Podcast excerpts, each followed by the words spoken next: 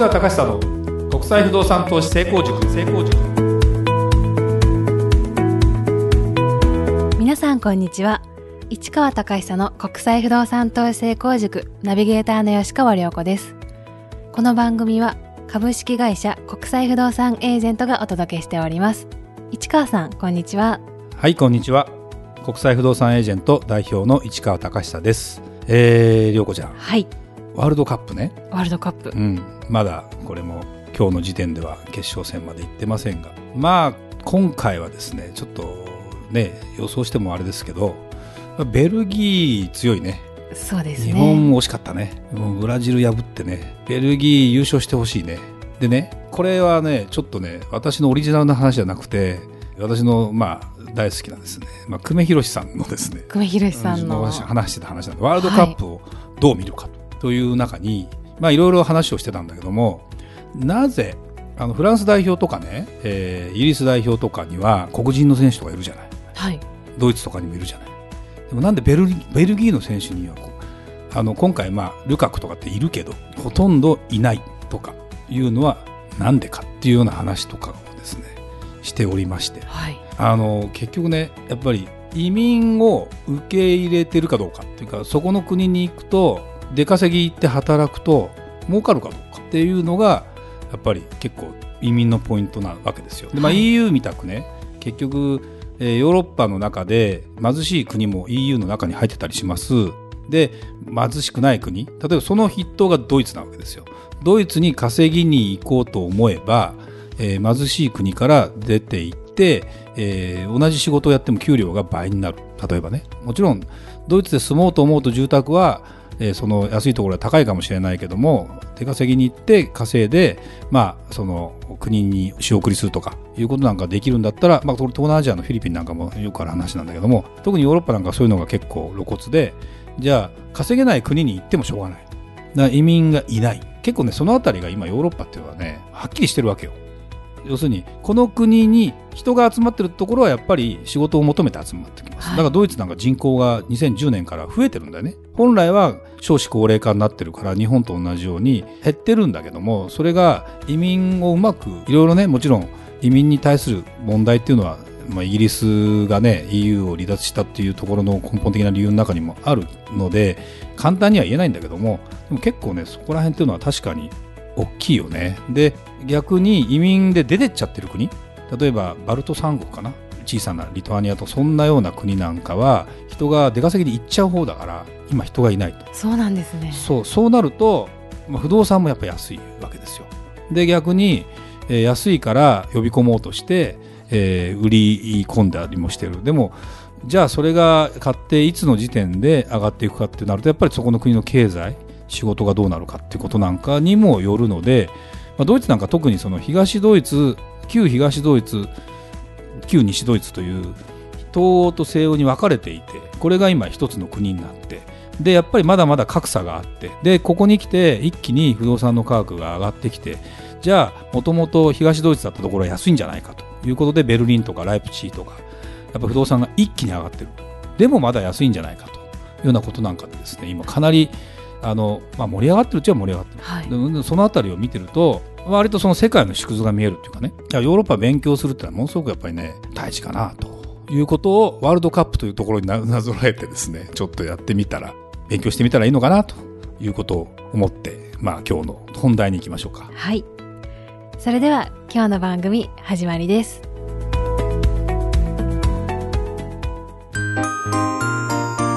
Q&A コーナ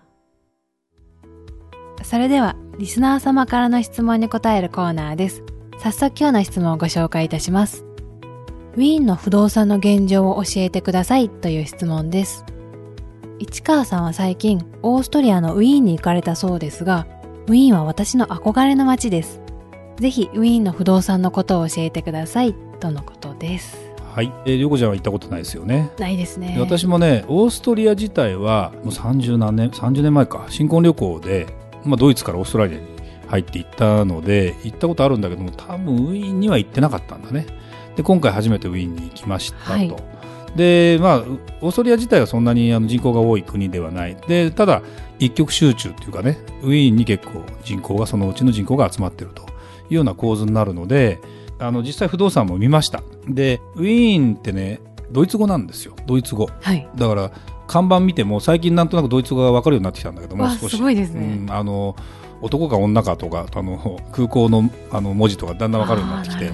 でドイツ語でドイツ方式なんだよね。でウィーンって英語読みだと何ていうか知ってる？これはね結構知らない私も全然知らなかったというか、はい。ドイツって英語で何ていうか知ってる？これジャーマンポテトとか言うじゃないですか。はい。 German Germany とかさ German とか。これが英語読みのドイツという意味よでドイツってじゃあなんで日本人はドイツと呼んでるのかって言ったらドイツ語で Deutsche とか Deutsche Bank と Deutsche って言うわけよ。はい。ウィーンもドイツ語読みのウィーンなのね。でこれは、えー英語だとビエナっていうふうに言う。ビエナだよ。全然ウィーン。ビエナ。あの綴りも VINNA かな？ビエナ。だから最初どっちが通じるのかなと思いながら、まあ、どっちも通じだから日本のカタカナって全部英語じゃないからね。これは結構あの言われてみればごもっともだけど結構盲点で空港名とか調べるときにウィーンって出てこないよねとか思いながら。ビエナ。だだいたいだから英語で喋るとウィーンと言わない。ビエナっていうでもウィーンって書いてあったりするとこれはあそうかみたいな。ちょっとごっちゃになっちゃいおそうですね。茶になっちゃうけど改めて見て思うけどあそうなんだよねって思って日本語のカタカナっていうのはほら例えば医学用語とかドイツから全部輸入したりしてるからドイツ語だったりねしたりオランダ語だったりするっていうことなんかもいっぱいあるじゃないですか。だからまあこれはちょっと余談ですけど。ウィーンもそういうところからまず始まってでウィーンのねマンションまあ見たのはマンションと郊外まあねこれが大体ですね超都心の真ん中辺の一坪あたりの単価もう古いんだよ建物は。これがですねいくらか。いくらかっていうとまあ前回かな。赤坂の価格がいくらかみたいな。200万から1200万って言ってたけど。はい。相談価600万ぐらいするんですよウィーンの中心地って。でこれってね今ミュンヘンの一番いいところの価格がそのぐらいに上がってきててドイツって今までそんな高くなかったの。でウィーンもそんな高くなかっただけど一気にその辺りが上がってきてるっていうのはもう世界的な水準のいいところの場所だけはそのぐらいの価格になっているよと坪500万超えるってことは一般的な人は住めませんよと。もう億億だよね。2億そうな3億んですね。そう。実際でも、まあ、都心に住んでる人もいる。でもそこからね大体そうだな車で30分から40分、まあ、1時間かかんないところまで行くともう坪単価200万の世界になるんですよ。だから200万ってことは4 5千万で買えるわけよ。普通の広さのやつが。そうするとそのぐらいの給料をもらってる人は買えるで結構ねやっぱり、まあ、非常に印象的に言うとドイツに似てて新築住宅はまだまだ少ない。で今新しくいろいろ建てている。でそれがまた売れている。そんなに街も大きくないのでちょっと30分40分まあ南とかの方向に行けばね十分人は住めるんだけどもやっぱ渋滞が結構激しくて。これはねやっぱりドイツもそうだし実はイタリアなんかもそうだけど渋滞はすごい激しい。だから新しい道をどんどん作るっていうのは日本なんかはかなりね東京なんかはほら首都高が新しくつながりましたとか、はい。地下ができましたとかやってるじゃない？これはね日本ってすごいなと思う。今都心にいる限りそんなに渋滞ってバカみたくしなくなったもんね。昔は結構したけど。で今でもそういうもう世界の大都市の方は結構渋滞するのでやっぱり新しい道が作れなかったりするそうすると今度どうなるかっていうと住環境のいいところでちょっと距離のあるところに行って住むという人がいました。でもそれだと渋滞にはまると通勤が大変になる。そのどうなるかドナウ川っていうのがね、まあ、あのウィーンの街の東側に流れてるんですよ。でドナウ川の西側がその旧市街なんですよ。丸い感じでね、はい。でみんなはその西側の方に伸びていて西側のまあ南に行く西に行く北に行くっていう感じで人が住んでいたんだけどもその川を渡った東側が結構ね何もなかった場所なのよ。そうなんですね。まあよくイメージできるでしょ。川向こうってほら何もまだないよみたいなイメージはそうですよね。ん結局鉄道も通ってなければ買い物も便距離は近いんだけど実際は不便だみたいな。そこがね今ね新たにえまあやっぱ鉄道ができ始めてふと気がつけば近いじゃないかとでまだまだなんかのどかな環境だったりもするんだけどそこに家が建ち始めてそこら辺の値段がだんだんその坪単価200万ぐらいにもうなってきてると思うと時間距離の関係からすると、まあ、東京の西の方が最初良かったけど遠いし今東の方が近くなってきてるから東の方の価値がだんだん街も開発されて良くなってきてるみたいなもののまあ何年前かな10年20年前ぐらいの感じなのかな。っていう感じですごく印象的でものすごくね見ててね分かりやすいなと。やっぱり人はその仕事を求めてそこに通えるようなところに、まあ、マンションということに限ってよ。戸、建てとかになるとまたさ違った生活とかもあるから別なんだけどマンションみたいなものに限って言うとやっぱり近いところに結局はあの住みたがるんだなと。そうなるとじゃあどこの家を買っておいたらいいかと思うと郊外の、えー、ところを買うよりはあの何かその人が集まるなら別よ。仕事があったりその大きな買い物施設があったりする別だけどもそうじゃなければ結局は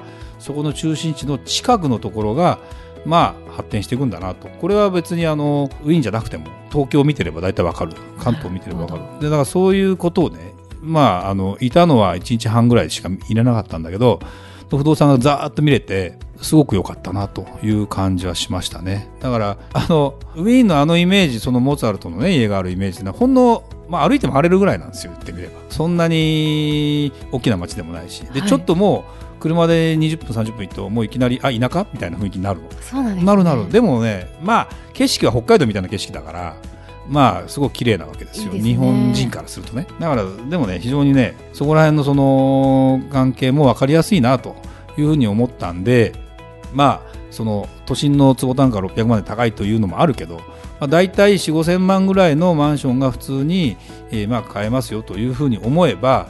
まあ、利回りがそんなに高いわけじゃないんだけどもこれ全体があの落ち込んでいくって雰囲気はないしウィーンが好きなら、まあ、買っといてもいいんじゃないかなという気はちょっとしますけどちょっとまだ買い方含めてまだこちら調べなきゃいけないことがあるのでそれはまたの機会というふうに思います。はいありがとうございました。